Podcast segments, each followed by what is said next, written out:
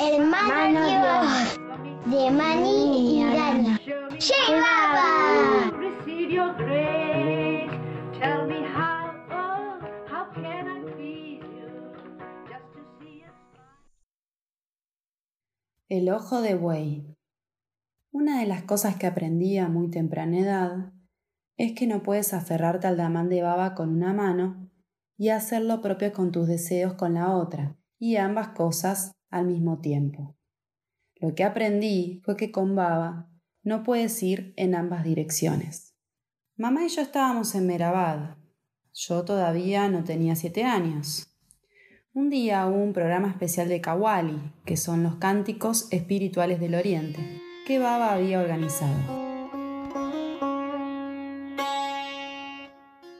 Tuvo lugar en una especie de salón al que también asistieron sus seguidores de Ahmednagar. Todos se sentaron en el piso, los hombres y las mujeres en sectores separados. Baba se sentó en un extremo del salón, en un gadi, o sea, en una banqueta larga y baja, de madera, como la que se ve en Bajo Merabad, debajo del viejo cobertizo. Yo acostumbraba a estar en todos los lugares en los que Baba se encontraba, tanto con los mandali como con las mujeres mandali. Como yo era una nena, naturalmente podía estar en uno u otro lugar. Antes de que comenzara el kawali programado, me dije, caramba, ¿no sería lindo si al mismo tiempo yo tuviera un caramelo en mi boca? Ahora bien, en ese entonces acostumbrábamos tener esos grandes caramelos ingleses de menta, que se conocen como ojos de buey. Parecían lindas bolitas bonitamente listadas, entonces pensé, bueno, ya es hora de ir corriendo a conseguir mi caramelo y luego de volver a disfrutar la compañía de Baba y la música.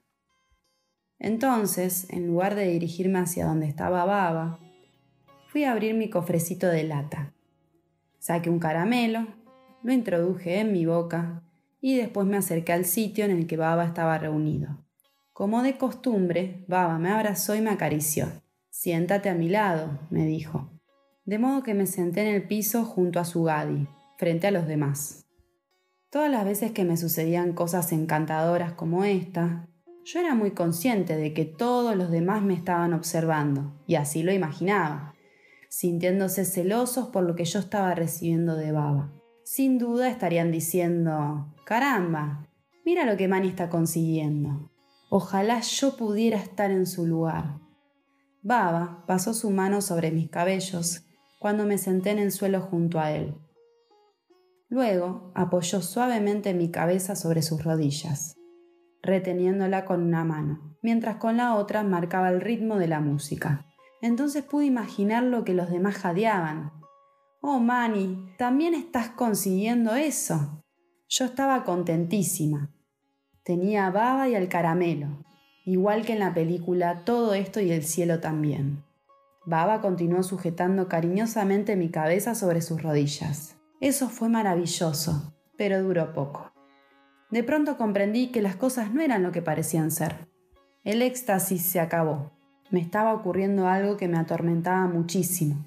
El caramelo grande se estaba derritiendo rápidamente en mi boca y la dulce saliva se estaba acumulando en ella. Por supuesto, no aparté la mano de Baba, pero yo no podía tragar la saliva porque mi cabeza se hallaba en ese difícil ángulo sobre sus rodillas. Eso era horrible, peor que estar en lo del dentista. Yo no me podía concentrar en Baba, ni escuchaba los cánticos y la música. Todos mis pensamientos se concentraban en el caramelo y en el líquido que se acumulaba inexorablemente en mi boca mientras en silencio yo gritaba interiormente, ¡ay, ya es demasiado!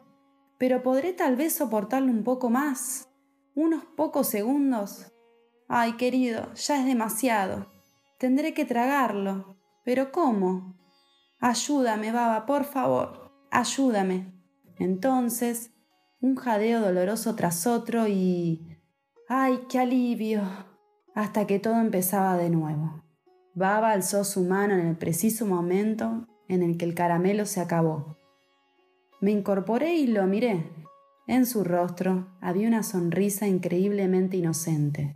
Esa lección silenciosa impregnó mi ser y me prometí, nunca más iré a ver a Baba con un caramelo en la boca, o únicamente Baba o el caramelo, pero no los dos al mismo tiempo.